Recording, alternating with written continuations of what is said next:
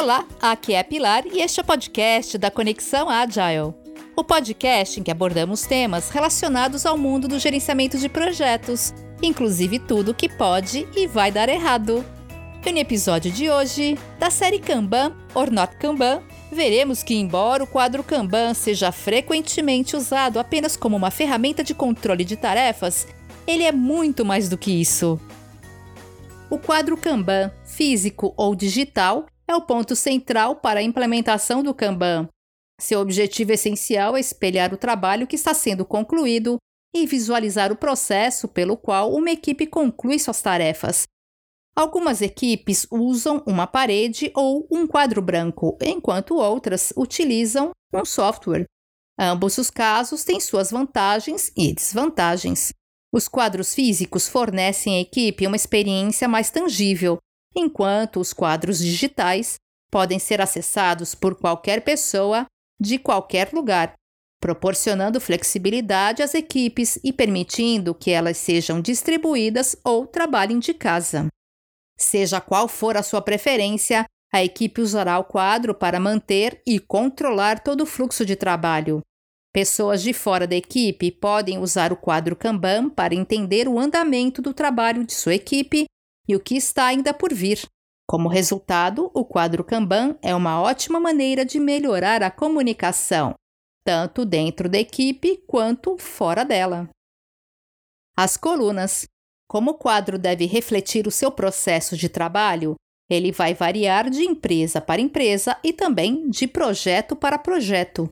No entanto, algumas configurações costumam estar sempre presentes e entre elas podemos encontrar coluna de lista de pendências ou backlog. Fica na extremidade esquerda do quadro Kanban e contém todas as tarefas que você planejou. Deve incluir de tudo, desde os principais requisitos até os trabalhos mais simples, listados na ordem de prioridade. Coluna em andamento. Essa coluna vem logo após o backlog. No sentido mais simples, você usará essa coluna para representar visualmente o trabalho que sua equipe está completando. Você pode dividir essa coluna em subcolunas para refletir o seu processo atual. Coluna pronto ou concluído, done. Esta coluna deve estar na extremidade direita do seu quadro Kanban. Depois que todas as etapas estiverem concluídas e uma tarefa estiver totalmente concluída, ou seja, ela atravessou as colunas anteriores até alcançar este ponto. Esperas. É importante avaliar a necessidade de criar as colunas de espera. Em alguns processos, nem sempre é possível terminar uma etapa e já passar para a próxima.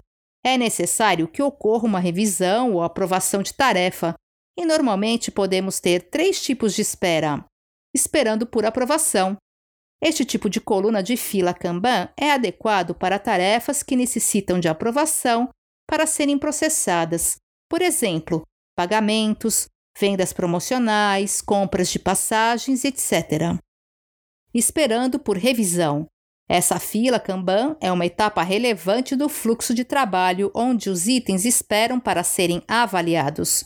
É como um filtro onde as tarefas recebem feedback e seguem adiante para a etapa de conclusão. Ela possui um papel crucial na qualidade de produtos e serviços. Por exemplo, desenvolvimento de produto, escrita de conteúdo, design, etc. Esperando por atividade externa. Este tipo de fila no Kanban é aplicável para tarefas que esperam por ações de terceiros para serem concluídas. Acontece com frequência quando o time se comunica com outras unidades fora da empresa e precisa esperar por algum retorno, por exemplo, parceiros, programas de afiliados e etc. O Kanban nos ajuda a identificar gargalos e, assim, se algumas vezes a tarefa fica mais tempo na coluna de espera do que na de progresso, isso precisa ser reportado e melhorado. Veja que esta não é uma lista exaustiva de todas as colunas que você pode encontrar em um quadro Kanban.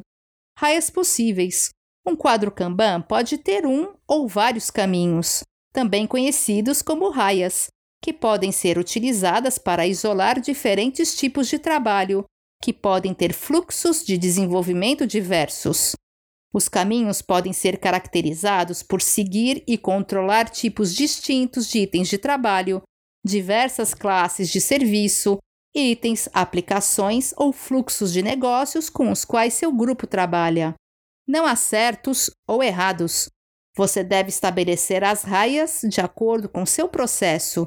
Se não deu certo, mude. Se deu certo, aprimore. Assim, podemos ter raias baseadas de acordo com os seguintes temas: História de usuário.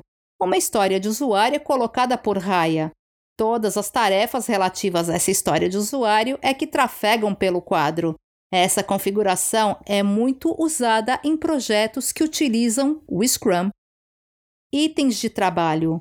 Cada raia terá um item de trabalho diferente. Assim, podemos ter raias para melhorias, erros, mudanças e etc.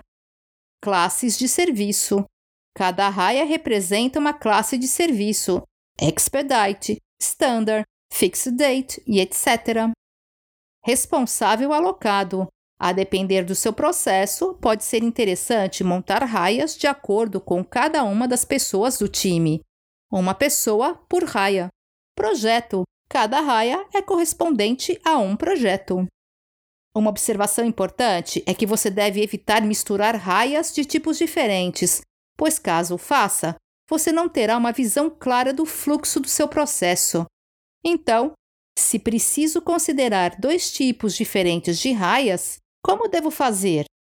Use um tipo de raia combinado com cartões de cores diferentes ou etiquetas de destaque.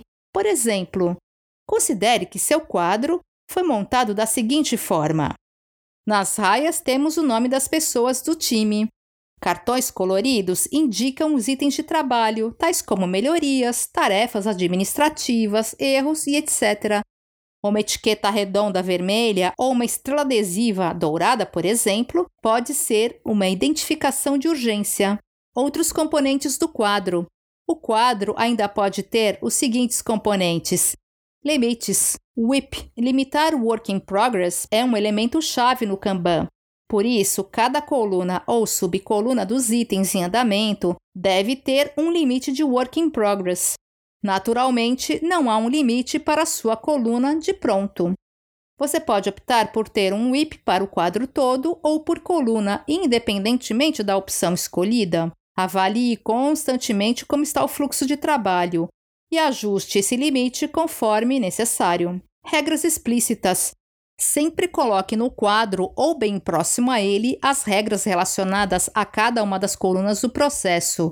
É para ser um resumo, um lembrete dos pontos mais importantes a serem realizados naquela etapa.